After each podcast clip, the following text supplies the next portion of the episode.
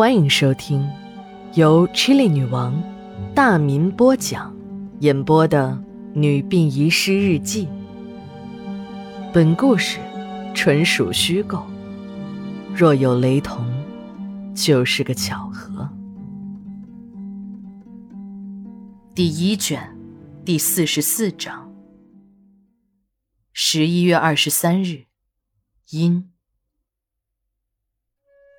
殡仪馆的停尸间内只开了一盏白炽灯泡，忽明忽暗的灯光下，不知什么时候多出了两个男子的身影。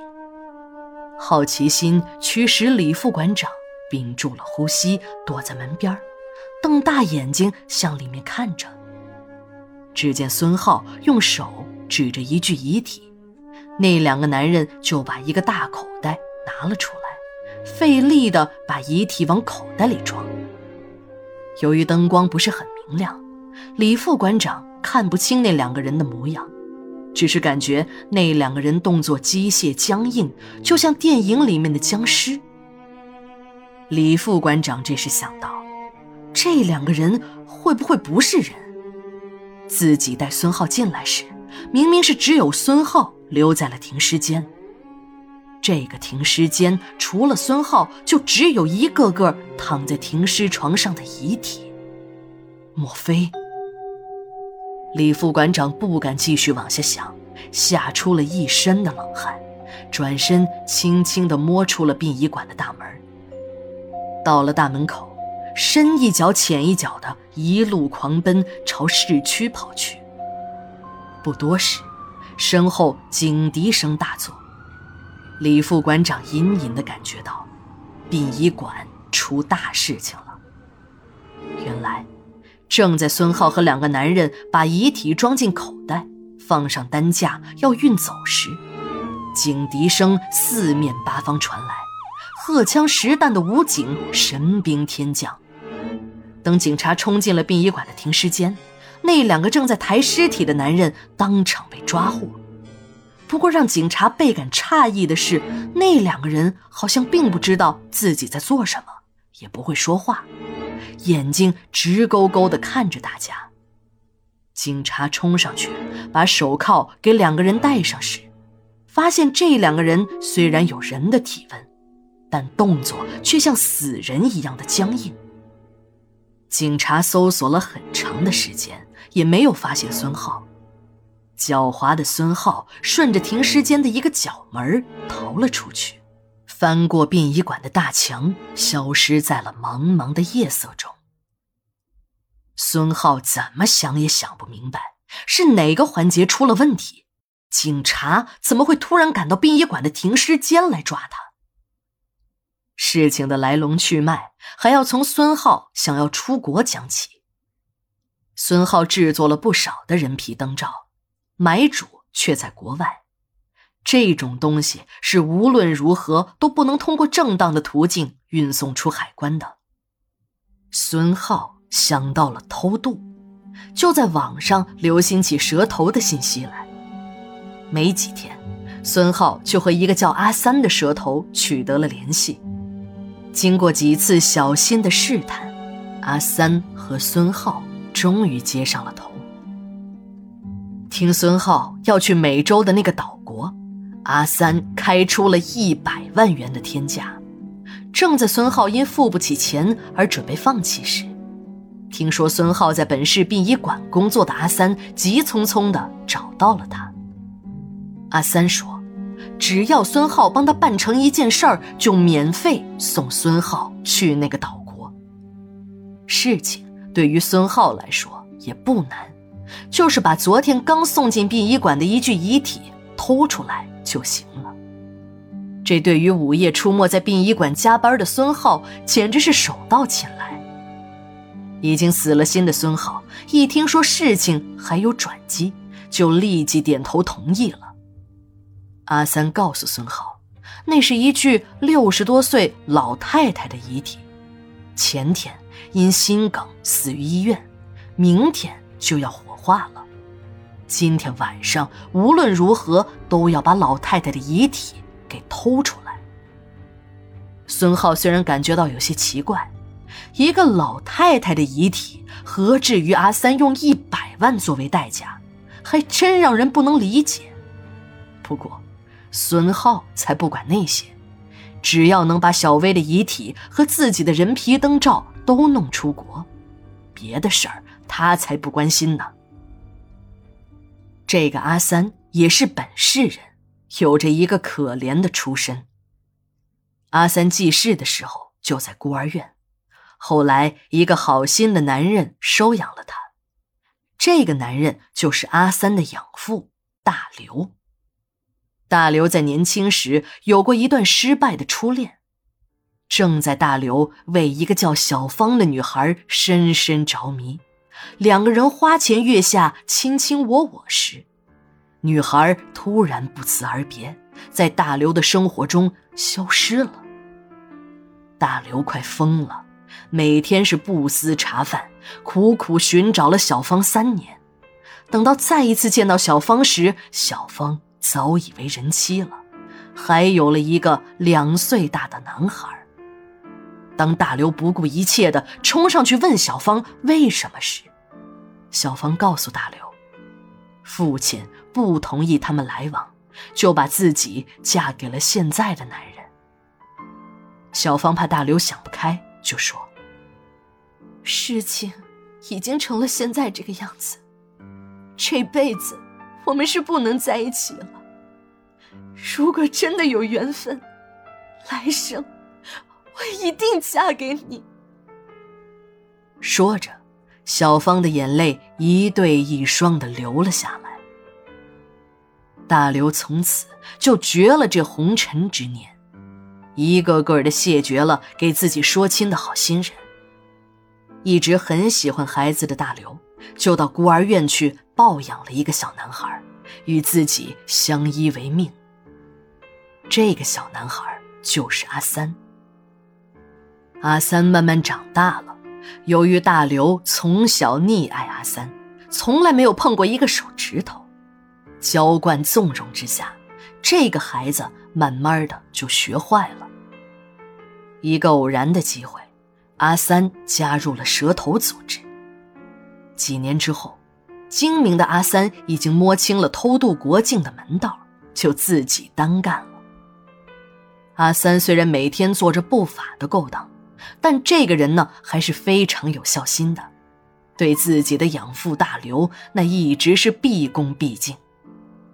大刘到了临终前，生活已经不能自理了，阿三谁也信不过，就自己一个人为老爸端屎端尿。直到大刘咽下了最后一口气。大刘在咽气前拉着阿三的手，老泪纵横，断断续续的交代了后事，也是大刘这一生唯一的心愿。大刘让阿三在小芳百年之后和自己合葬在一起。看着阿三坚定的点着头，大刘笑了，咽下了最后一口气。阿三安顿完老爸的后事，就有意的关注起方姨的消息来。一年后，阿三得知，方姨因心脏病加重而住进了医院，自己呢也曾经到医院偷偷的问过医生。医生说，这个老太太已经快不行了。正在苦于没有办法弄到老太太遗体的阿三，如有神助般的遇到了孙浩。一个贩卖人皮灯罩要出国，一个呢想给老爸配个老伴儿，两个臭味相投的坏蛋一拍即合了。说干就干，孙浩在大街上雇了两个民工，到了一个小饭馆，一顿好吃好喝之后，孙浩开着向阿三借的面包车，带着两个民工就向郊外驶去，在车上。孙浩对两个民工实施了催眠，两个身强体壮的民工就这样变成了只听从孙浩一个人命令的傀儡。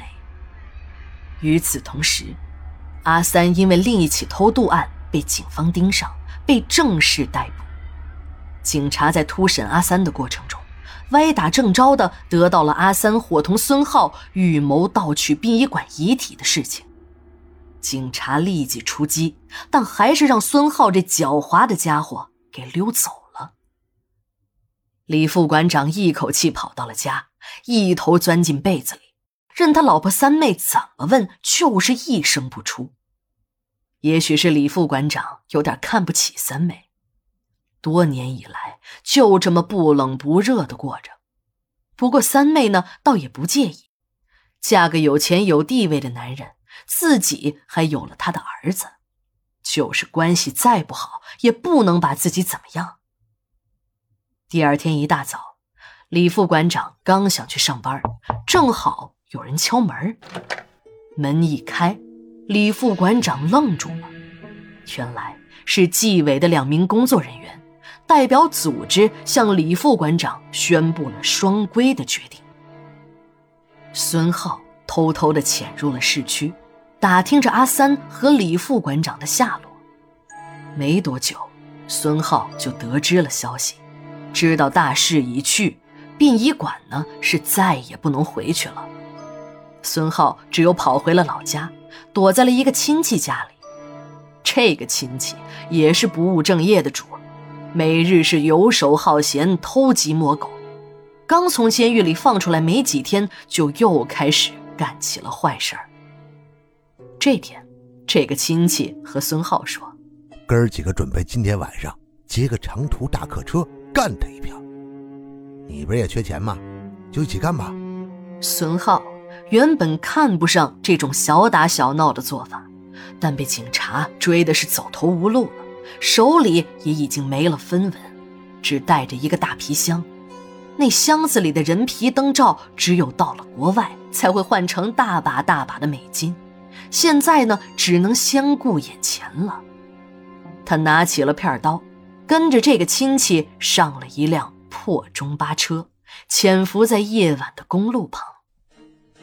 后来就有了司机老赵勇斗歹徒，把歹徒们都送进了公安局的大院而孙浩的那个亲戚，也就是那个光头，在老赵开车飞越 V 字形盘山公路时，看傻了眼。忘记了踩刹车，车子冲下山崖，粉身碎骨。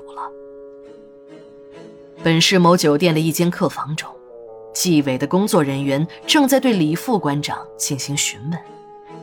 李副馆长和几个工作人员打着哑谜：“我开公司违反纪律，我反省，我检查。”纪委的工作人员笑了：“你以为这点小事就把你找来啊？” 那是我生产不合格的猪肉，这事儿啊归卫生工商管。纪委的工作人员有点不耐烦了。行了，别打哑谜了，看看这两个人，你就什么都知道了。